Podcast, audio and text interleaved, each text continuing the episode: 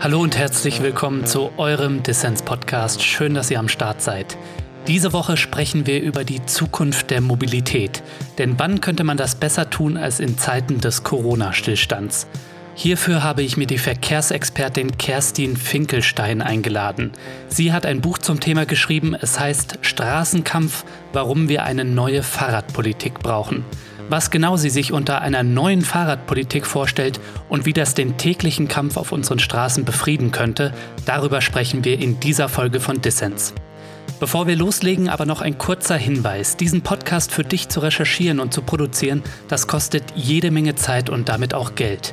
Wenn du noch nicht dabei bist, dann mach doch jetzt mit bei Dissens und werde Fördermitglied. Wie das geht und warum das gut ist, dazu gibt's alle Infos in den Show Notes und auf dissenspodcast.de. So, jetzt geht's aber los. Mein Name ist Lukas Andreka. Viel Spaß mit Dissens.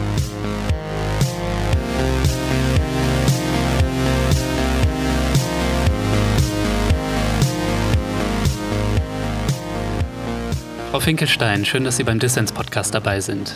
Ja, vielen Dank für die Einladung. Sie sind ja passionierte Fahrradfahrerin. Ja. Fährt es sich in der Corona-Krise eigentlich besser oder schlechter mit dem Fahrrad? Also es fährt sich insofern etwas weniger, als dass ich natürlich auch weniger Alltagswege habe. Hm. Ansonsten ist es so, dass die Radwege äh, eben freier sind. Also insofern fährt man entspannter. Mhm. Also anstecken kann man sich unterwegs eigentlich sowieso nicht, wenn man so schnell durch die, also habe ich jedenfalls gelesen, dass man so schnell fährt, dass irgendwie die Aerosolen gar nicht den Weg da zu Mund und Nase finden können. also insofern, also ich fahre gerne Fahrrad, äh, ob mit oder ohne Corona. Fahren Sie jetzt besonders schnell Fahrrad, um den Viren auszuweichen? Ne? Ja, also ich fahre ja unter anderem auch Rennrad und das Rennrad ist natürlich eine äh, ganz große Freiheit im Moment, weil man da mit äh, in kürzester Zeit im Grunewald ist. Das ist also, ich, ich wohne ja eigentlich im Zentrum von Berlin und der Grunewald ist ein richtiger ernstzunehmender Wald. Das heißt, wenn Sie da drinnen sind, da begegnen Sie auch einfach niemanden außer irgendwelchen Bäumen und Eichhörnchen.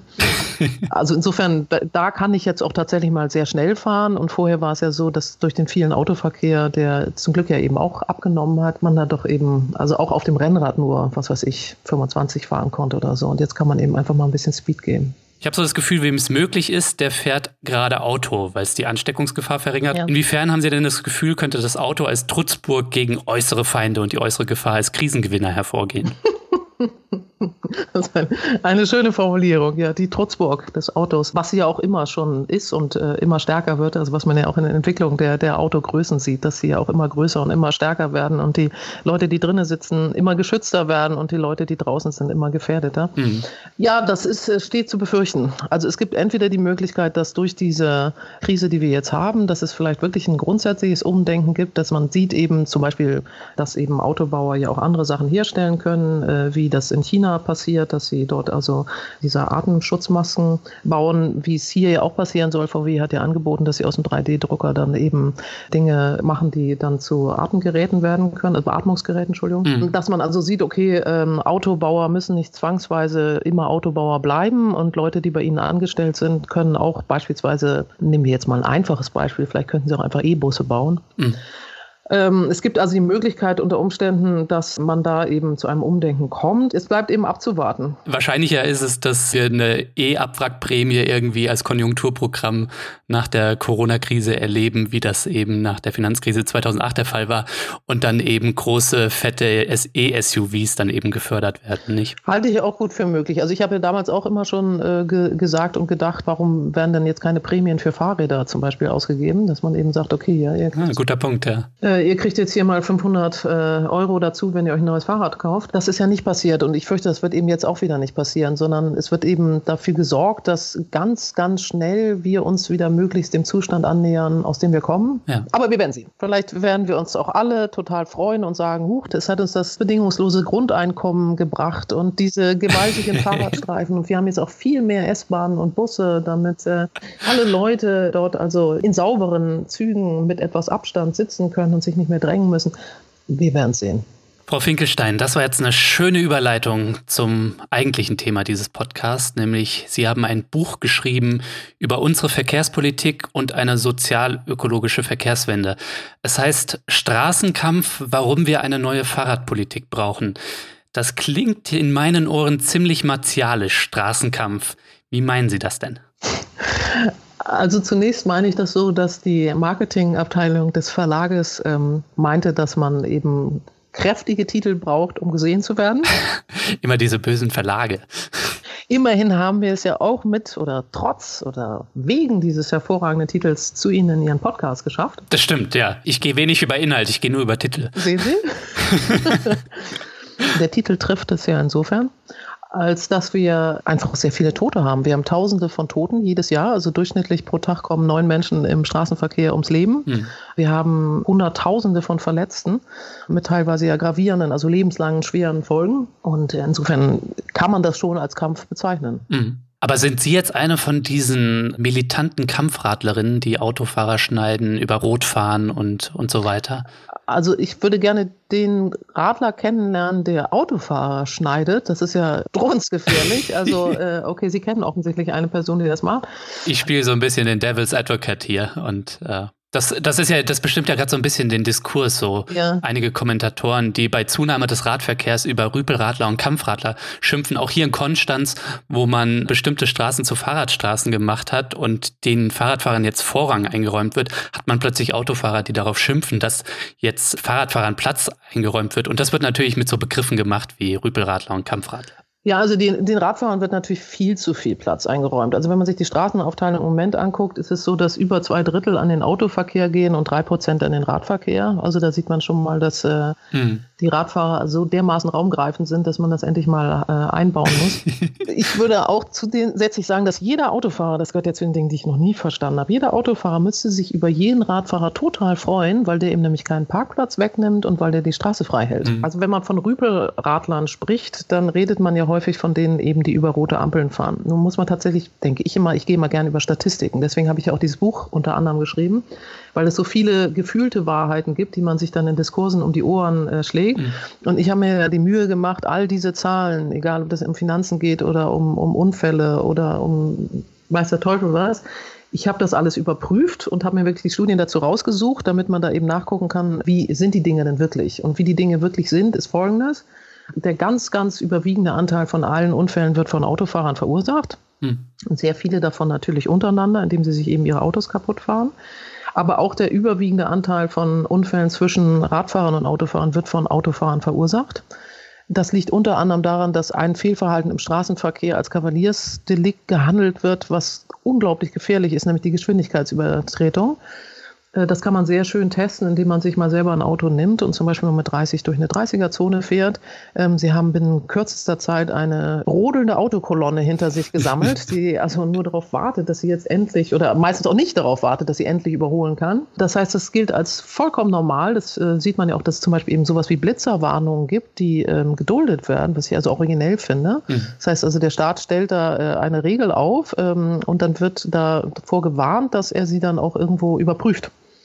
Äh, und das ist äh, zulässig. Also das wäre so, wie wenn ich, was weiß ich, bei Penny irgendwie gesagt wird, ja, äh, heute ist da ein Detektiv, ja, heute mal nicht klauen. Also irgendwie mhm. es ist originell, dass es in Ordnung ist die einzige Gruppe, die sich über Radfahrer teilweise zu Recht äh, aufregen darf, in meinen Augen, das sind die Fußgänger, mhm. ähm, weil Fußgängern eben ja leider überhaupt gar kein Raum bei uns zugebilligt wird. Mhm. Und deswegen ist es ja auch so, dass die Fußgänger in den verunglückten, also getöteten Zahlen innerstädtisch immer den Platz 1 einnehmen. Mhm. Insofern, also wenn wir von der Verkehrsgefährdung reden, ist das Auto mit Abstand das gefährlichste Verkehrsmittel, was wir haben. Mhm. Also die Rüpel per se schon per Verkehrsmittelwahl sind einfach die Autofahrer, weil wenn jemand in ein Auto einsteigt, er dafür sorgt, dass es stinkt und dass es laut ist. Das ist ja schon mal ein recht rüpelhaftes Benehmen, was die anderen Verkehrsteilnehmer nicht an den Tag legen. Und dann nimmt er auch noch unglaublich viel Platz ein und er gefährdet alle anderen. Das heißt also, selbst jemand, der ähm, zurückhaltend und freundlich fährt, ist, ist per se einfach schon mal störend für alle anderen. Und bei Fahrradfahren ist es eben so, dass einige schlicht und ergreifend eben zu schnell fahren, weil sie vielleicht dann glauben, dadurch, dass sie eben auf dem richtigen Verkehrsmittel sitzen, dürfen sie alles. Das stimmt nicht und das stört auch. Aber zum Beispiel dieses Phänomen des Fahrens über rote Ampeln, natürlich gibt es das. Es gibt es auch mehr noch und bei Autofahrern übrigens. Also wenn die Polizei irgendwie Kontrollen macht, dann fischen sie da immer Dutzende von Leuten raus. Der Unterschied ist beim Radfahrer halt einfach, es ist einfach nicht gefährlich. Also es gibt kaum tödliche oder schwere Unfälle aufgrund eines Radfahrers, der bei Rot über die Ampel fährt. Ganz anders sieht es eben aus bei Autofahrern weil die Radfahrer, die sowas machen, in aller Regel richtig genau vorher gucken. Mhm. Das heißt, das Einzige, was sie machen, ist, kann man sagen, das ist jetzt nicht gut, man soll andere Leute irgendwie nicht gegen sich aufbringen. Aber das Einzige, was sie machen, ist, dass sie Autofahrer erzürnen. Ja, ich lege an dieser Stelle mal Beichte, aber ich mache das als Fahrradfahrer ab und an, dass ich über Rot fahre. Natürlich schaue ich vorher. Als Autofahrer mache ich es aber nicht. Ja. Also ich habe das früher auch gemacht. Ich kannte da die Ampelschaltung und äh, wie gesagt, man sieht ja und hört auch alles auf Fahrrädern. Das ist ja eben anders. Also Autofahrer denken ja immer, dass man hm. den Verkehr genauso wahrnimmt wie sie. Wenn ich mal in so einem Auto drinnen sitze, dann bin ich immer ganz schockiert, wie wenig man sieht. Sogar wenn es noch alte Autos sind, die noch echte Scheiben hatten, also wo man noch durchgucken konnte. Inzwischen haben sie ja diese Schießscharten da, durch die man sowieso nichts mehr sehen kann. Da müssen sie ja ihre Umwelt irgendwie durch so Videokameras wahrnehmen, die dann irgendwie, wo sie dann immer den Blick nicht das, mehr auf der Straße haben, sondern auf dem. Ja, das ist ja so, oder? Das Piepsen der Sensoren. Piep, piep, piep, piep, piep.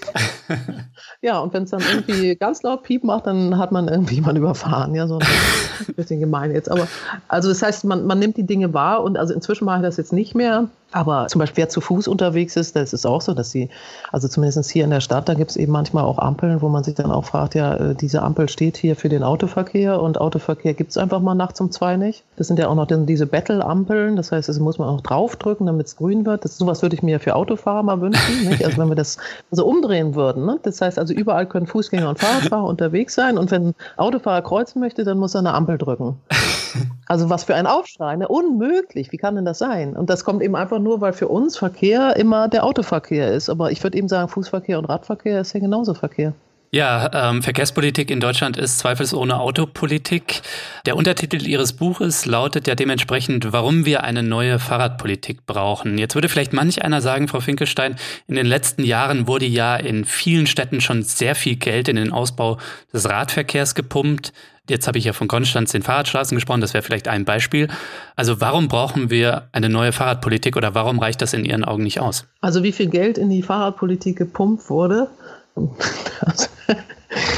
Nun ja, das kommt immer darauf an, mit was ich es vergleiche. Also im Bundeshaushalt zum Beispiel gehen 0,5 Prozent äh, der Gelder in den äh, Fahrradverkehr, also 0,5, um es nochmal zu wiederholen. Ja dann ist es natürlich so, dass die Kommunen für viele Wege auch zuständig sind. Da, äh, um jetzt mal einen Vergleich zu machen, also äh, München liegt bei 2,3 Euro pro Einwohner, den sie dort hineinstecken und Kopenhagen bei 36. Mhm. Also, äh, dass wir jetzt in Deutschland irgendwo sehr viel für den Radverkehr ausgeben würden, kann ich an Zahlen nicht festmachen. Können Sie das vielleicht mal mit dem vergleichen, was wir in die Autoinfrastruktur stecken? Na, interessanterweise wird eben in die Autoinfrastruktur sehr viel Geld auch gesteckt, was gar nicht von den Autofahrern kommt. Also das ist ja auch so ein Gerücht, dass Autofahrer immer denken, sie müssten für alles, äh, eigentlich überhaupt für die ganze Bundesrepublik bezahlen. Also nicht nur für den ganzen Straßenverkehr, sondern selbstverständlich finanzieren sie überhaupt allen Verkehr. Die Wirklichkeit sieht ein bisschen anders aus. Und da gibt es also diverse Studien, die eben einfach durchrechnen, dass es nicht nur darum geht, zu gucken, wie viel Gelder in den Ausbau, Neubau und die äh, Erhaltung von Straßen gesteckt wird.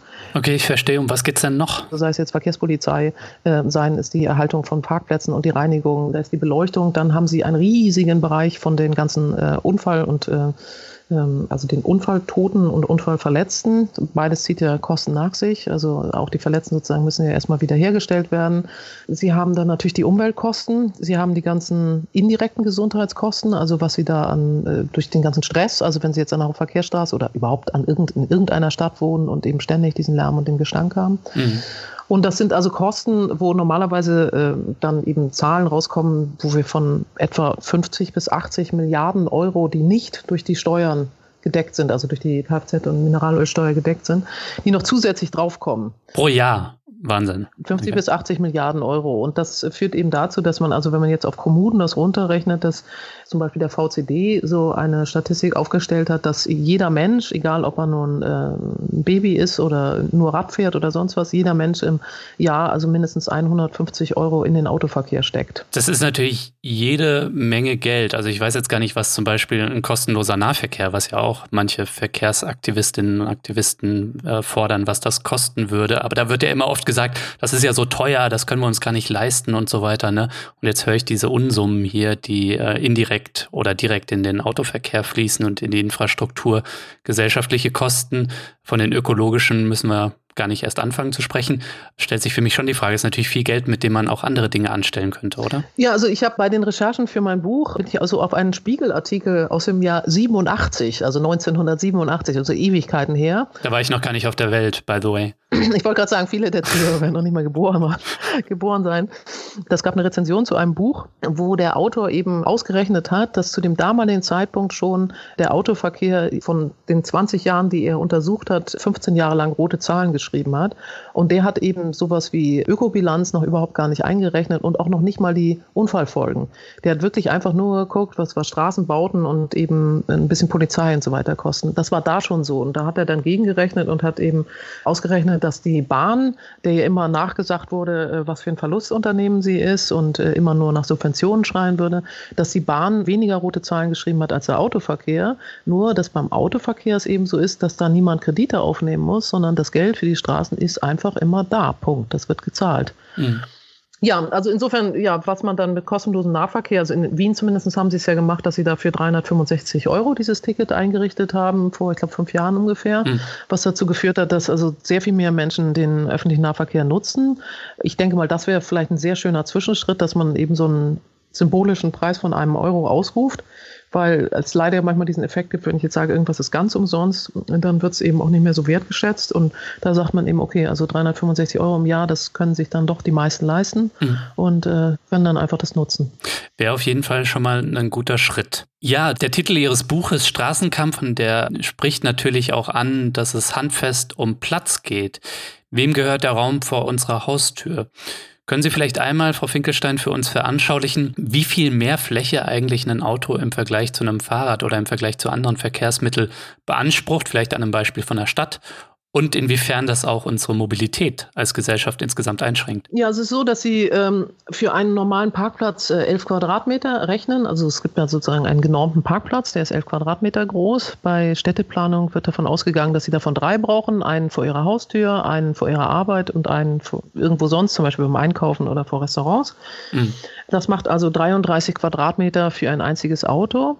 Wenn Sie das jetzt vergleichen mit dem Fahrrad, ist es so, dass wenn Sie jetzt auf einem Autoparkplatz Fahrräder abstellen, dann können Sie da zwischen 10 und 12 bequem unterbringen. Mhm also entsprechend ein Zwölftel des Platzes braucht ein äh, Fahrrad und äh, ein Fußgänger braucht natürlich noch weniger. Es sei denn, sie kommen zu der revolutionären Einsicht, dass man vielleicht den öffentlichen Raum auch nicht mehr nur für Bewegung von A nach B nutzen könnte, sondern Aufenthaltsflächen dort äh, hinbaut. Und das wäre ja etwas, von dem ich so ein bisschen träume, dass sie da also einfach Parkbänke haben, dass man sich mal hinsetzen kann, dass sie, hm. sie irgendwelche kleinen Spielmöglichkeiten haben oder sagen wir mal ein Fitnessgerät oder irgendetwas, wo man wieder sieht, okay, hier sind Bäume, hier ist Platz, äh, hier können äh, Kinder rumlaufen, ohne dass da ständig irgendein Elternteil hinterhängt und ruft Vorsicht, Vorsicht, aufpassen. Alte Leute können irgendwie mal sich entspannen und sagen, okay, ich mache jetzt mal einen längeren Spaziergang, weil ich ja weiß, da unterwegs treffe ich auf drei Parkbänke und vielleicht treffe ich dann sogar noch irgendwie einen anderen Menschen, mit dem ich mich mal unterhalten kann. Also das denke ich wäre für lebenswerte Städte sehr sinnvoll. Das heißt, wir müssen handfest das Auto als Verkehrsmittel oder Mobilitätsmittel unattraktiver machen und andere Verkehrsmittel wie die Öffis das zu Fuß gehen oder das Fahrradfahren attraktiver machen, eben auch durch den Ausbau der Infrastrukturen oder den Umbau. Ja, dass wir von der Grundidee wegkommen, dass äh, man überall äh, quasi als Menschenrecht sein Auto abstellen darf und dafür möglicherweise auch gar nichts bezahlt. Ich denke dann immer, wenn ich jetzt meinen Kleiderschrank da auf die Straße stellen würde und da einmal morgens mal vorbeigehe, um mir neue Sachen rauszuholen und denken würde, das wäre jetzt hier mein Recht, dass ich einfach diesen öffentlichen Raum für mich benutze, um da was abzustellen, dann würde jeder denken, die spinnt. Und bei Autos ist das vollkommen normal. Ähm, das wäre also ein erster Schritt, dass man dann äh, sagt, das muss äh, durchgängig eben kostendeckend bespielt werden. Kostendeckend meint eben nicht, dass ich so Vignetten ausgebe für Anwohnerparken, wo dann 12 Euro draufsteht, sondern dass man sich eben ausrechnet, okay, wie liegt denn hier der Quadratmeterpreis in dieser Stadt? Wie hoch sind normalerweise die Häuser? Sagen wir mal sechs Stockwerke. 11 Quadratmeter hat so ein Parkplatz. In so einer Stadt äh, wie München käme ich dann im Monat auf so eine Parkgebühr von über 1000 Euro. Also nur um mal einfach eine Größenordnung aufzurufen, wo wir uns gerade bewegen und wo, wo sozusagen auch eine Realität sein könnte, äh, wenn wir von dieser Wahrnehmung wegkommen, dass jeder sein Auto haben muss und das direkt vor der Tür stehen darf. Umsonst. Mhm. Man könnte zum Beispiel auch mal anfangen, dass äh, das Parken auf Radwegen und Radstreifen mal ernsthaft geahndet wird. Also hier ist es ja sogar so, dass äh, regelmäßig auch Straßenbahnen noch nicht mal fahren können, weil da irgendwer sich so hingestellt hat, dass die da nicht durchkommen. Und äh, da wüsste ich eben auch gerne, was denn dagegen spricht, dass die eben einfach alle abgeschleppt werden und die entsprechenden Gebühren dann aufgerufen werden. Also denn die behindern den Verkehr. Und das muss eben dann auch mal ankommen, dass das nicht geht, dass das eben alles keine Kleinigkeiten sind, sondern also ich kann nicht sowas machen und gleichzeitig mich über einen Radfahrer aufregen, der bei Rot über die Ampel fährt. Das passt für mich nicht zusammen. Hm. Das heißt, also in meiner Traum Traumwelt wäre es so, dass man eben sieht, okay, ich, ich kann hier Fahrrad fahren, ich habe sichere Wege, die getrennt sind vom Autoverkehr. Ich kann dort gute Luft atmen, ich komme schnell voran und ich habe an meinem Arbeitsplatz eine sichere Möglichkeit oder an der Bahn oder wo auch immer ich hinfahren will, eine sichere Möglichkeit, mein Fahrrad abzuschließen. Im Moment ist es so, dass also ungefähr 400.000 Fahrräder jedes Jahr geklaut werden mhm. und äh, möglicherweise also als nächsten Schritt eben dann noch bei meinem Arbeitsgeber habe ich dann eben auch noch die Möglichkeit zu duschen.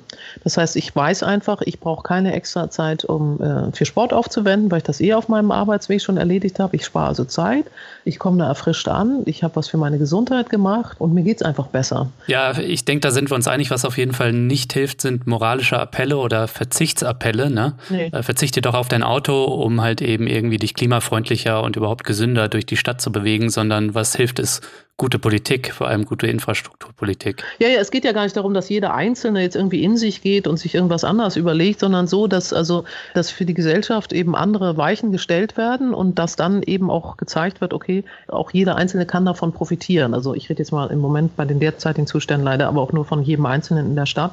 Wir haben bisher noch nicht so vom Land geredet, da sieht es ja teilweise eben ganz anders aus. Ja, das wäre jetzt eine Frage, die ich äh, noch gehabt hätte. Ne? Also manch einer, der das jetzt vielleicht hier hört, also ich meine, ich glaube, vom Dissens-Podcast sind die meisten Leute irgendwie so urbane Hipster-Linke. also ich habe ziemlich viele Hörerinnen und Hörer tatsächlich in Berlin. Ja. Grüße da nach Berlin natürlich auch. Aber es gibt vielleicht auch den einen oder anderen, der auf dem Land wohnt und der sich jetzt vielleicht denkt, das ist ja alles schön und gut, was die Frau Finkelstein da erzählt. Aber bei mir sieht das irgendwie ein bisschen anders aus. Da fährt der Bus halt irgendwie nur alle zwei Stunden oder vielleicht auch nur dreimal am Tag. Und ich bin auf mein Auto angewiesen, um mich überhaupt irgendwie zum nächsten Supermarkt oder zu Freunden zu bewegen. Also wie sollen Menschen auf dem Land zukünftig ihre Mobilität ohne das Auto oder mit weniger Auto bewältigen und mit mehr Fahrrad, E-Bike oder oder was weiß ich? Na, also der erste Schritt wäre, dass mal aufgehört wird, am öffentlichen Verkehr zu sparen. Dass man also nicht immer noch weiter und noch weiter runter macht, denn das ist ja dieses Typische. Sie haben dann irgendwie erstmal zehn Busse gehabt und dann sagen sie, ach, dann, mhm. die waren ja nicht gerammelt voll, dann lassen wir jetzt nur noch acht fahren und dann werden es natürlich immer weniger Leute, die damit fahren, weil dann eben zu den Zeiten, wo sie fahren wollen, kein Bus fährt. Und so wird dann immer weiter runtergespart. Mhm. Das müsste mal aufhören und die andere Richtung angeschlagen werden. Das heißt, dass es mehr öffentlichen Verkehr gibt, dass es in den richtig ländlichen Räumen dann eben auch mal Alternativen gibt, wie zum Beispiel Kleinbusse, sodass das Ganze dann eben auch wirtschaftlicher ist. Und dass die Verknüpfungspunkte ordentlich organisiert sind. Also das ist ja teilweise auch ganz lustig, dass zum Beispiel die Bahn dann denen teilweise dann so die Bahnhofsflächen drumherum gehören und da eben gar keine Verknüpfungspunkte wie zum Beispiel ein ordentliches Fahrradparkhaus hingestellt wird. Oder meinetwegen auch ein ordentliches Auto Parkhaus, aber so, dass ich dann eben sage, okay, ich mache jetzt irgendwie die ersten Meter mit irgendwas anderem und dann kann ich umsteigen. Mhm. Das heißt, da müsste vielleicht einfach mal sehr stark daran gearbeitet werden, dass die verschiedenen Vertreter, also Kommunen, Bund, äh, teilweise dann eben auch sowas wie die Bahn, dass die zusammen Lösungen finden, um dafür zu sorgen, dass es einfach leicht ist, so eine Step-to-Step zu machen. Dass man also nicht sagt, äh, ich muss jetzt die 60 Kilometer, die vor mir liegen, die muss ich ab jetzt mit dem Rad fahren. Also das will ich jetzt auch niemandem zumuten. Aber ich fahre jetzt mal die ersten fünf Kilometer mit dem Rad und dann habe ich einen guten öffentlichen Anschluss.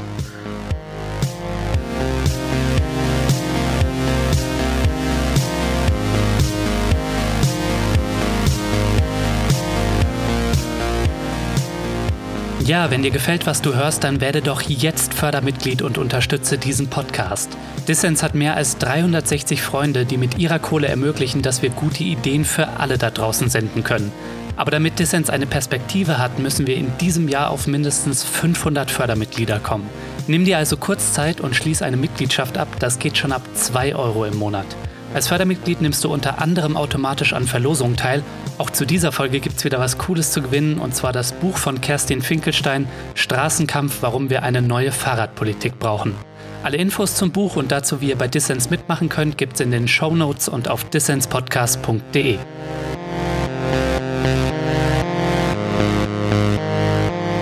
Ihr hört den Dissens Podcast. Zu Gast ist die Verkehrsexpertin Kerstin Finkelstein. Frau Finkelstein, mich würde einmal interessieren, was für ein Typ Fahrradfahrerin Sie eigentlich sind. Ich habe da so ein paar Entweder-Oder-Fragen, ja. die ich Sie bitten würde zu beantworten. Helm oder kein Helm? Kommt darauf an.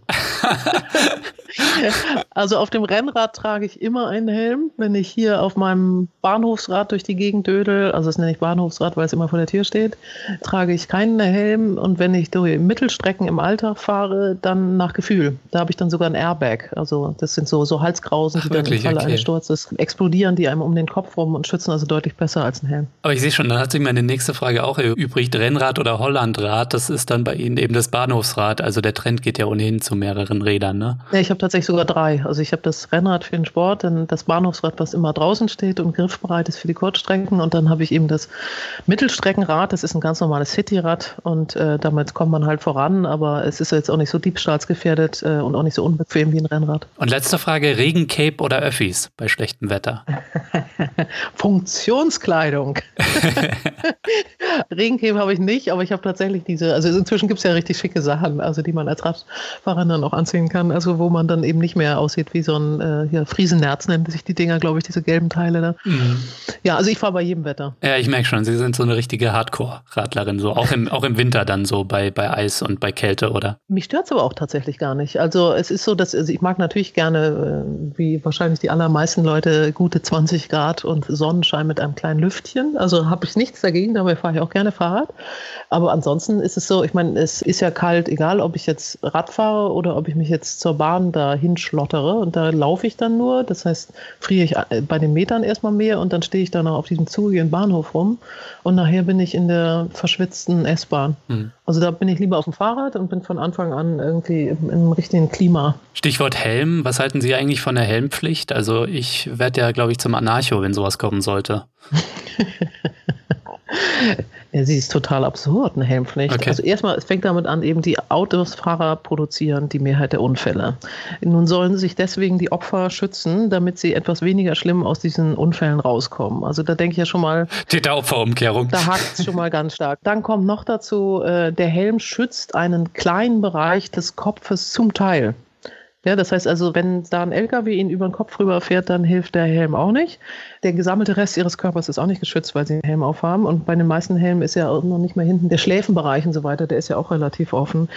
Ähm, dann gibt es ja noch diese ganzen, da liebe ich auch, ich bin eben Statistiken, weil ich mir dann immer angucke, wie wie könnten die Dinge denn vielleicht wirklich sein, wenn wir aus unseren Wahrnehmungen rausgehen und, und uns Zahlen angucken. Mhm. Da ist es ja so, dass äh, unter den tödlich Verunglückten prozentual mehr Helmträger sind, als insgesamt Helm tragen. Das heißt, die Wahrscheinlichkeit, wenn sie als Helmträger unterwegs sind, dass sie einen tödlichen Unfall haben, ist größer. Ich finde das ganz spannend, weil sich damit noch nie jemand beschäftigt hat. In meinem Buch stelle ich ja dann die äh, Theorie auf, dass wer länger und schneller fährt, dass der eben häufiger einen Helm trägt, aber natürlich auch unfallgefährdeter ist. Mhm. Das kann sein. Es kann auch sein, es gibt ja diese anderen Untersuchungen, dass Helmträger eben enger überholt werden, weil alle Leute dann immer denken, ja, der kann ja, ist ja Profi oder sie ähm, und da, dadurch eben schneller in Unfälle verwickelt werden. Wie gesagt, ich trage ja manchmal selber auch einen Helm.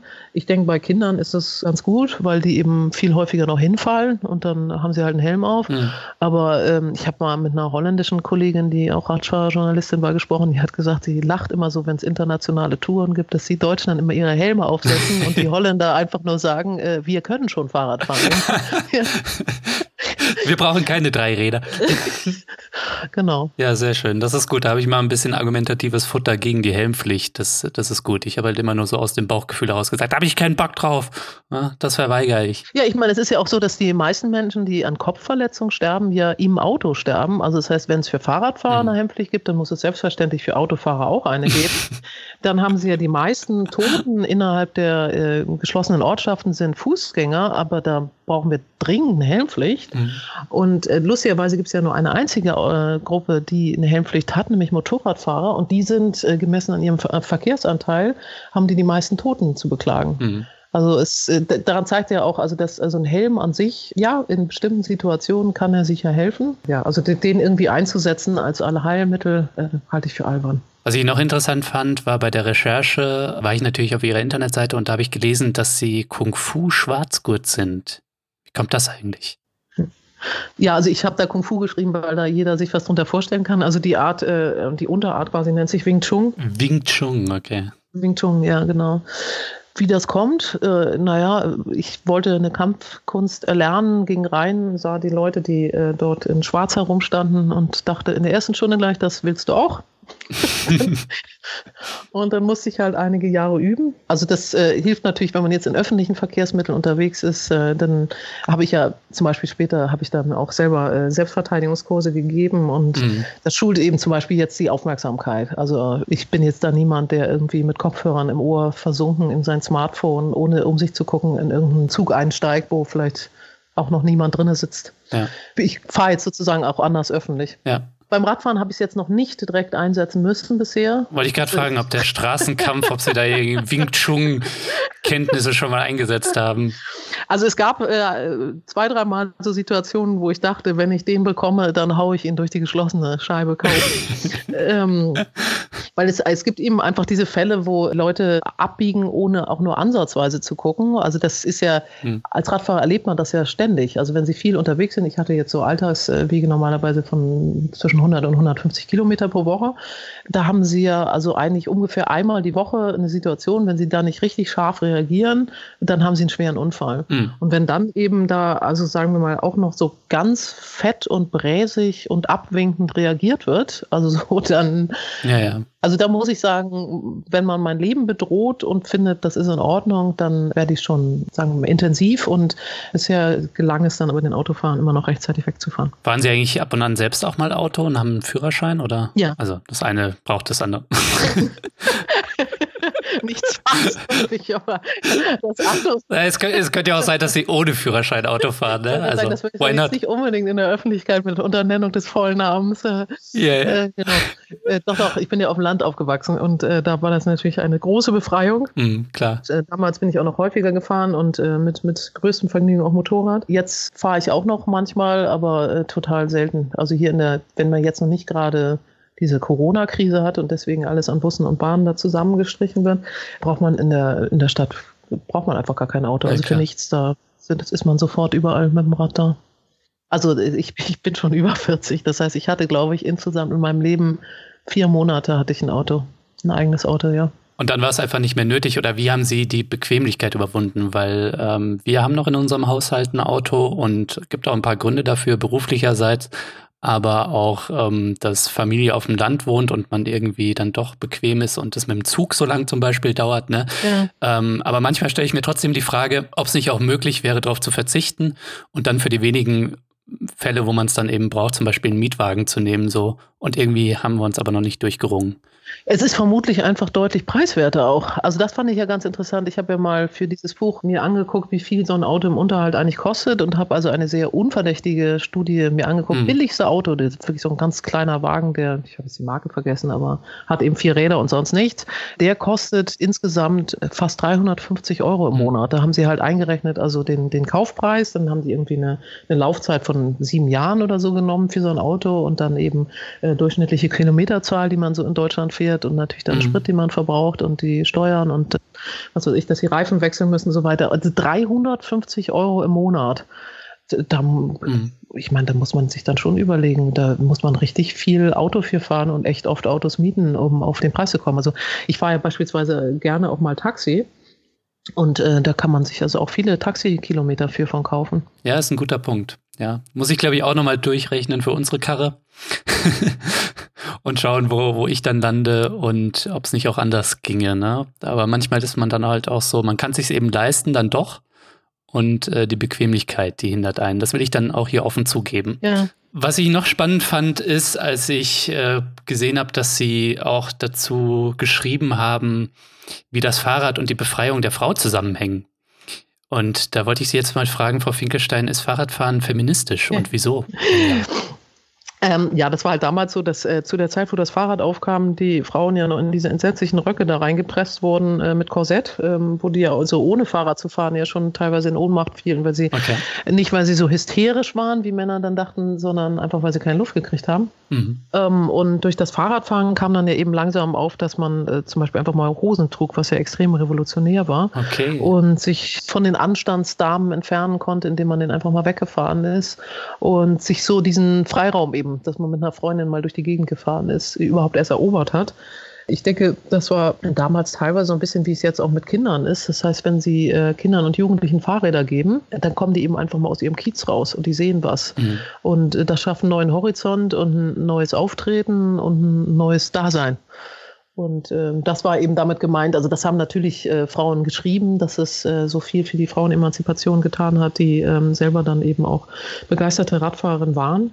ich wollte gerade sagen, also so kommt dann so ein äh, Statement wie von der Wiener Frauenrechtlerin, das habe ich jetzt auch von ja. Ihnen aus einem Text von Ihnen, Rosa Mayreder, ja. die soll 1915 gesagt haben, das Bicycle habe zur Emanzipation der Frau mehr beigetragen als alle Frauenbewegungen zusammen. Und das ist natürlich ein starkes Statement, wenn man äh, bedenkt, dass zu der Zeit die Suffragetten sich für das Wahlrecht stark gemacht haben und auch eine Frau wie Rosa Luxemburg die SPD-Männer auseinandernahm intellektuell. Ne? Hm.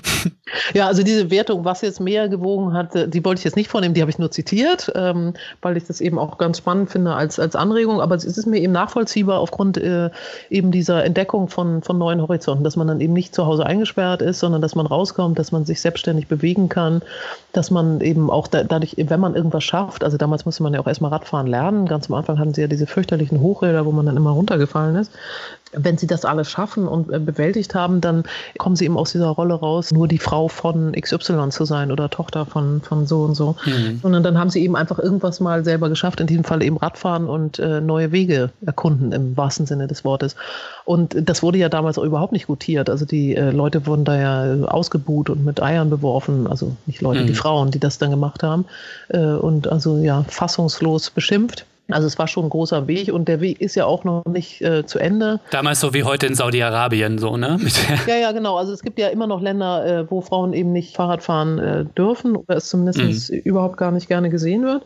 Und äh, selbst bei uns ist es ja so, dass wenn Sie jetzt zum Beispiel an Radsport denken, da ja auch immer noch ganz viel Luft nach oben ist. Also ähm, zum Beispiel die, auf die Tour de France der Frauen oder so können wir immer noch warten. Ja, Frau Finkelstein, Ihre Ideen sind natürlich super wichtig und auch richtig. Ne? Also das Fahrrad ist viel gesünder für Mensch und Gesellschaft und es ist natürlich auch viel klimafreundlicher als das Auto. Und der Verkehr ist ja der, einer der wenigen Sektoren in Deutschland, wo sich in Sachen Klima in den vergangenen Jahren überhaupt nichts getan hat, ja. weil zum Beispiel eben die Verbrenner, die Autos immer größer geworden sind und irgendwie Einspareffekte bei Effizienz von Motoren dann wieder aufgefressen wurden. Jetzt erleben wir ja aber gerade, dass die Politik, äh, die Autoindustrie und ihre Lobby die Verkehrswende als Antriebswende verkaufen. Ne? Also der mhm. wird jetzt groß der Hype E-Autos wird irgendwie als Versprechen auf saubere Mobilität verkauft.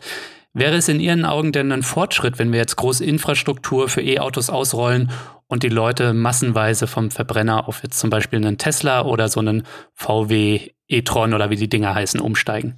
also der große Vorteil von E-Autos ist natürlich, dass sie äh, diesen Schadstoffausstoß nicht mehr haben und dass sie nicht so laut sind. Mhm. Äh, alle anderen Nachteile haben sie nach wie vor. Das heißt, sie nehmen eben den, denselben Platz weg und führen nicht dazu, dass Menschen sich bewegen. Und die ähm, Ökobilanz ist ja jetzt, also im Vergleich zum Verbrenner eigentlich immer noch ganz gut, aber sagen wir mal, also es ergibt jetzt keinen Sinn, dass wir, im Moment haben wir 46 Millionen Autos in Deutschland, dass wir dann 46 Millionen E-Autos haben. Mhm. Was eine schöne Variante wäre, denke ich, wäre, wenn, wenn es deutlich mehr dann Sharing-Systeme geben würde, die auf E-Auto-Basis sind, wobei dann die Sharing-Systeme bitte nicht mehr, so wie es hier in Berlin ist, per Minute abgerechnet werden, weil das eben dazu führt, dass die mit unglaublicher Geschwindigkeit hier durch die Gegend äh, brummen. Also mhm. die äh, äh, halten sich an gar keine Geschwindigkeitsbegrenzung, um halt die zwölf Cent, die das da pro Minute kostet, dann eben zu sparen. Ja, also insofern, es ist irgendwie ein gewisser Fortschritt da, was, was eben ein großer Fortschritt wäre, wenn man die ganzen Busse umrüsten würde. Interessanterweise hat das die deutsche Autoindustrie ja großräumig verschlafen. Also die meisten, die werden dann eben in, in China hergestellt. Es kommen auch welche aus, aus Holland. Äh, die Deutschen fangen damit jetzt erst langsam an und äh, jetzt bräuchten wir sie eigentlich ja flächendeckend, dass das ausgetauscht würde. Und das wäre natürlich ein großer Vorteil, weil Busse wird man immer weiter brauchen und das wäre natürlich sehr schön, wenn die nicht mehr stinken und nicht mehr lärmen würden. Jetzt wird ja aber in Brandenburg eben zum Beispiel die Gigafactory gebaut und viele sehen darin auch schon irgendwie ein Gegenmittel gegen zum Beispiel die Stärke der AfD auf dem Land, ne? Also irgendwie E-Mobilität, um die Leute mitzunehmen in Sachen Klimawandel. Ich frage mich halt so ein bisschen, ob wir jetzt quasi eine echte Verkehrswende verschlafen und ob motorisierter Individualverkehr, sei es eben als Verbrenner oder sei es eben durch E-Antriebe, ob das überhaupt unsere Zukunft sein darf, mhm. ob uns da so eine Technologie nicht schon wieder auf etwas festsetzt und äh, jetzt so zum Beispiel es eher unwahrscheinlich ist, dass das dann eine Übergangstechnologie bleibt? Also ich, wenn man jetzt in großen äh, zusammen, Zeitzusammenhängen guckt, dann ist das Auto natürlich an sich eine Übergangstechnologie, so wie er überhaupt sich immer zu alles wandelt. Also was die, die Ägypter sind untergegangen. Ah, das ist natürlich richtig. Also insofern wird auch diese, dieser Verkehr nicht immer so bleiben, wie er jetzt im Moment ist. Ja, also ich würde mich sehr freuen, äh, wenn es eine großräumige Verkehrswende geben würde, wobei es auch immer Leute geben wird, die, sagen wir mal nicht, die ein Auto brauchen, aber deren Leben doch erheblich eingeschränkt würde, wenn sie keins hätten. Ich denke zum Beispiel an Menschen mit Behinderungen oder die eben einfach nicht mehr, äh, mhm. die, die, sonst eben nicht äh, von der Stelle kommen. Und äh, Ziel einer Gesellschaft sollte in meinen Augen dann doch sein, dass alle sich dahin bewegen können, wo sie auch hinwollen. Mhm und nicht jetzt äh, durch politische Maßnahmen da zwangsweise eingeschränkt werden. Ja, also ich sehe es eben, wie gesagt, für einige Techniken finde ich es gut, also für Busse finde ich es gut. Wenn da es ja sowieso Sharing-Systeme gibt, äh, wäre es da auch sinnvoll. Und äh, was weiß ich, wenn die, die Polizei und die Feuerwehr mit E fährt, ist auch nicht schlimm und die werden ja auch weiterfahren müssen und die Krankenwagen. Mhm. Also insgesamt sollte es einfach deutlich weniger individuell genutzte Autos geben. Es gibt ja so radikale Ideen, wie zu sagen, okay, ab 20, 30 oder meinetwegen schon früher, keine Ahnung, lassen wir keinen Individualverkehr, also keinen privaten Individualverkehr mehr zu. Ne? Aber ich sehe das eher als unwahrscheinlich, dafür sehe ich auch nicht genug gesellschaftlichen Konsens. Aber wäre das was, was Sie unterschreiben würden, so quasi dann nur noch für Leute, die äh, ein spezielles Bedürfnis haben, wie Menschen mit Behinderung zum Beispiel, oder eben berufliche Nutzung von Autos, E-Autos oder Verbrenner, wie auch immer? Also ich denke, in Städten äh, wäre das absolut machbar und auch dringend nötig. Und da würde ich auch sagen, 2030 ist, ist ein Ziel, das ist äh, gangbar. Mhm. Da müssen eben die Möglichkeit dafür geschaffen werden, dass wenn man von draußen in so eine Stadt reinkommt, dass man dann eben sein Auto oder sein Fahrrad irgendwo los wird, was wir schon gesagt haben.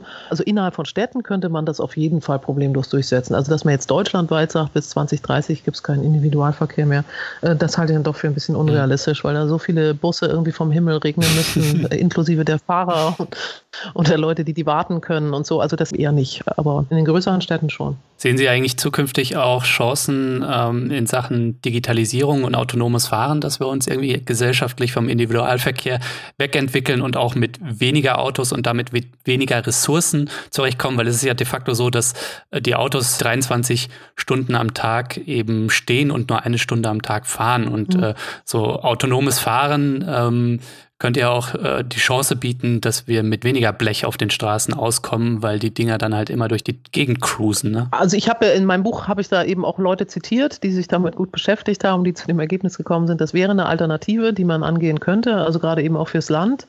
Ich gebe da ehrlich gesagt zu, also ich bin immer noch jemand, der am Menschen hängt. Also ich finde das zum Beispiel auch immer noch toll, wenn auf äh, S-Bahnhöfen da einfach jemand in seinem Häuschen sitzt und sagt, der Zug fährt los. Ach, Sie, Sie Romantikerin. so ein bisschen Bahnromantik, ne? Ja, ich bin so alt, ich erinnere mich noch daran. Sie werden, ich erinnere mich übrigens auch noch daran, dass man in Zügen rauchen durfte und in Flugzeugen. Also ich bin, ja, genau. Oma sitzt jetzt am Kamin und packt mal aus, wie früher war gut, sagen wir mal so, also ich persönlich, nicht als Verkehrsexpertin, bin da irgendwie so ein bisschen oldschool, aber äh, mhm. natürlich, also wenn sich das irgendwie durchrechnet und machen lässt und dann eben sinnvoll erscheint, warum nicht? Dann fahren die Dinger halt autonom. Mhm. Also ich meine, ich glaube, mehr Fehler machen als die Leute, die ein Fahrrad dran haben, tun die auch nicht. Also es ist jetzt nicht unbedingt, dass die mehr Unfälle machen, sondern sie haben ja da ihre Sensoren dran und halten wohl dann auch gegebenenfalls. Mhm. Ja, also ich hätte eigentlich gerne einen, einen, Busfahrer, auch wenn sie nicht immer nur freundlich sind, wie man hier in Berlin sagt, aber ich mag das schon irgendwie ganz gerne, dass ich da mal fragen kann, wo ich aussteigen muss und so. Ja, Frau Finkelstein, man kann ja viele gute Ideen haben. Was man aber auch braucht, ist, glaube ich, eine Antwort darauf, wie wir mit der Automobilindustrie, wie wir mit den vielen Arbeitsplätzen, die dort eben vorhanden sind, umgehen und wie wir es schaffen, eben da eine Konversion zu schaffen. Ne? Weil ich glaube, auch in vielen anderen Ländern schafft man gerade bei der Mobilität eher Fortschritt in Sachen Klimaschutz und Gesundheitsschutz und sonst wie, weil es dort nicht so eine starke Autoindustrie gibt. Ne? Und darauf muss man, glaube ich, Antworten finden. Also wie machen wir eine Konversion der Autoindustrie? Wie könnte sowas aussehen? Und wie nehmen wir da die Menschen mit? Ja, also dass die Autoindustrie einen gewaltigen Einfluss hat, hat man ja spätestens äh, bei dem Dieselskandal gemerkt. Also das mhm. fand ich ja immer noch faszinierend, dass also beispielsweise die Strafzahlungen, die ihnen dann aufgebrummt wurden, dass man die von der Steuer absetzen konnte. Also ich habe damals immer gesagt, super, ich bin Radverkehrsexpertin. Wenn ich also jetzt bei Rot über die Ampel fahre und einen Strafzettel bekomme, dann kann ich den ja wohl auch bei der Steuer absetzen. ja, der Einfluss ist da. Es gibt natürlich auch die äh, Arbeitsplätze. Ich habe die jetzt nicht selber nachgezählt. Und bei Statistiken ist das Problem, dass sie dann äh, sehr häufig irgendwie, was weiß ich, dann den Fahrer, der da an der Autobahnkapelle arbeitet, äh, dass auch solche Leute noch oder der Gärtner, der irgendwie am, am Autobahnstreifen da das Grün schneidet. Also da hat der VCD auch mal so lustig da zusammengezählt, Berufe, die alle da mitgezählt werden, die alle zur Automobilindustrie gehören. also wenn man die mal alle bereinigt, dann sind es natürlich immer noch viele Leute, die da dran hängen. Mhm. Die Sache ist nur die, dass ich denke, ja, das ist ein Problem. Für dieses Problem muss man aber Lösungen finden. Es kann ja nicht sein, dass Tausende von Menschen zu Tode gefahren werden jedes Jahr und Hunderttausende äh, schwer verletzt werden. Wir unglaubliche Umweltkatastrophen hier uns selber bauen damit äh, unsere Straßen nicht mehr schöne Räume sind, äh, Kinder nicht mehr spielen können, äh, weil es dort Arbeitsplätze zu sichern gibt. Also da denke ich, da muss dann eben einfach überlegt werden, okay, was könnten denn diese Menschen stattdessen tun? Also wir sehen ja jetzt, dass eben Automobilkonzerne selber bereits andere Sachen herstellen können. Mhm. Das sind ja äh, Leute, die sind ja alle gut ausgebildet, die diese Autos da zusammenbauen oder die Zuläuferer. Das sind ja nicht irgendwie mhm. Menschen, die mal mit, mit, mit letzter Not noch irgendwie so, so einen Schraubenzieher halten können. Die haben ja alle jahrelang was gelernt warum können die keinen Bus bauen zum Beispiel? Warum könnten die kein Fahrrad bauen? Warum könnten die, was weiß ich, einen Kühlschrank oder so? Ja, also irgendwas, was man in dem Moment halt gerade braucht. So ein fetziges Mercedes-Fahrrad würde ich mir vielleicht sogar kaufen. sieht dann bestimmt super schnittig aus. Ich hatte auch mal eins von BMW äh, gesehen, was ich sehr interessant fand, aber ich konnte dann gerade nur Abstand halten. Also ich denke, es gibt so viele Leute, die von irgendwas zu irgendwas umgeschult werden warum nicht auch Leute, die bisher Autos bauen? Also, äh, und das sind ja eigentlich die wirklich interessanten für eine Gesellschaft. Also man redet immer von den großen Automobilkonzernen. Jetzt, also sagen wir mal, aus meiner Weltsicht ist mir das ehrlich gesagt egal, was da irgendwelche Aktienbesitzer, das sind ja alles also es sind ja Leute, die glauben, dass ihr Geld für sie arbeitet und dabei sind es ja immer Menschen, die für einen arbeiten.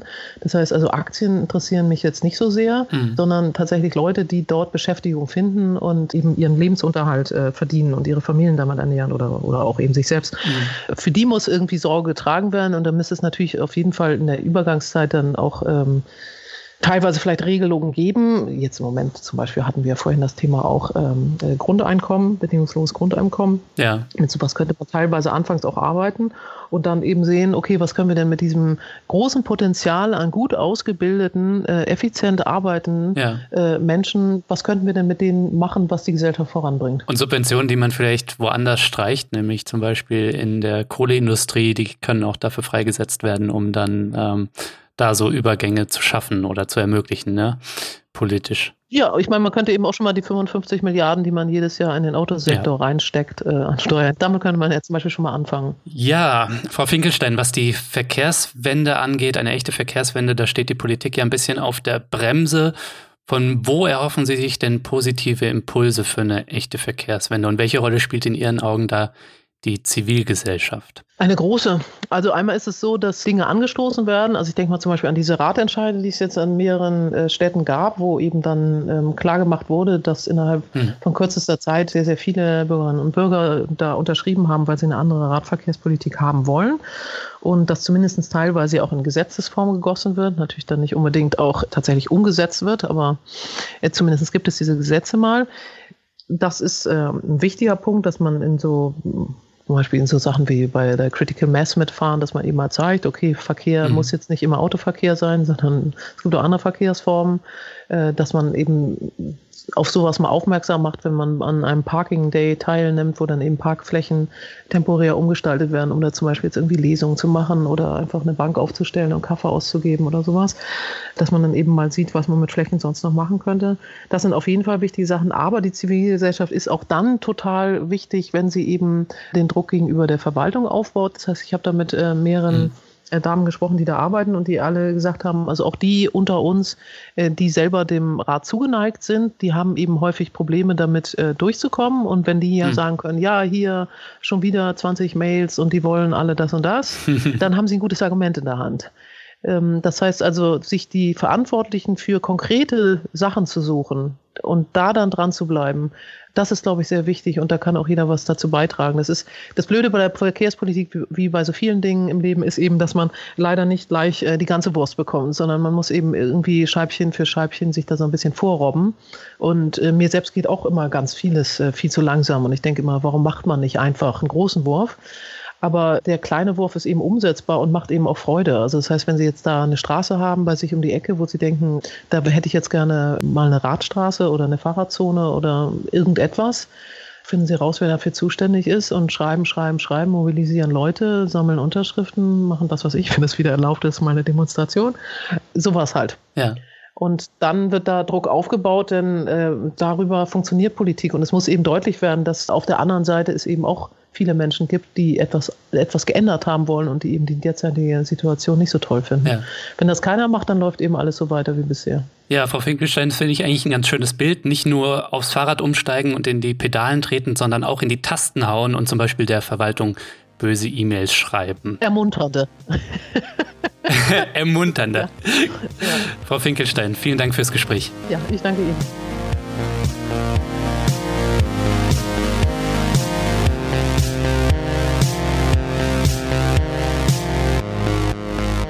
Ja, das war der Distance-Podcast für diese Woche. Schön, dass ihr dabei wart. Zu Gast war die Verkehrsexpertin Kerstin Finkelstein. Wenn du noch mehr kluge Leute hören willst, dann werde doch jetzt Fördermitglied und unterstütze Dissens. Als Fördermitglied hast du auch diese Woche wieder die Chance, ein Buch zu gewinnen, und zwar das von Kerstin Finkelstein, Straßenkampf, warum wir eine neue Fahrradpolitik brauchen. Alle Infos zum Buch und dazu, wie du bei Dissens mitmachen kannst, gibt's natürlich in den Show Notes und auf dissenspodcast.de. Übrigens, ich entlasse euch diese Woche mit einem kleinen Chuck Norris-Witz. Im Titel des Podcasts habe ich das ja für übles Clickbaiting verwendet, so aufgepasst, Leute. Chuck Norris braucht keinen Fahrradhelm. Wenn Chuck Norris stürzt, dann bricht die Erdkruste.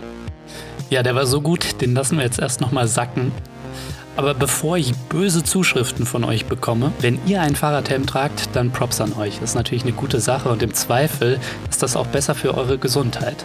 Weil meine bescheidene Meinung ist, dass es keine Pflicht dazu braucht und dass diese Debatte von wichtigeren Fragen ablenkt.